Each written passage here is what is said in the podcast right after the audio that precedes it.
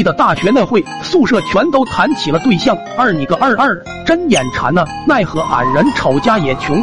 只能不停的大网撒鱼，终于有个妞肯同意见面。在舍友们的打扮之下，一身雪白的西装，外加熟读的各种撩妹文学，俺感觉绝对游刃有余。但好巧不巧的，在见面当天，我犯了四疮，雪白的裤子被染成了红色。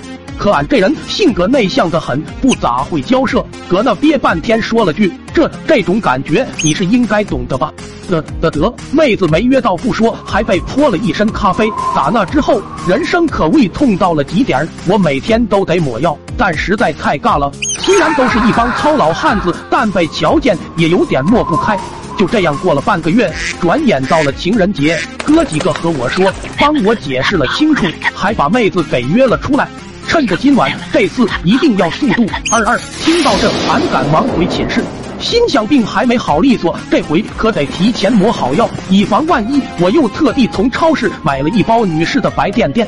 都说情人节可是女孩子心里最薄弱的时候，我趁机一举拿下，可谓是一点问题都没有的了。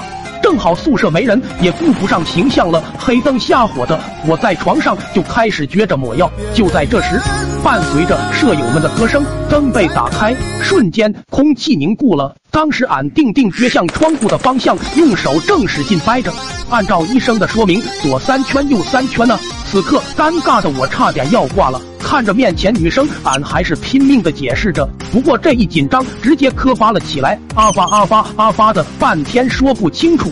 赶忙从身下拿出女士用的白垫垫，不断掩饰着。可她紧闭双眼，压根不听俺这套。二二二，我顿时悟了，这这这以前网上看到过啊。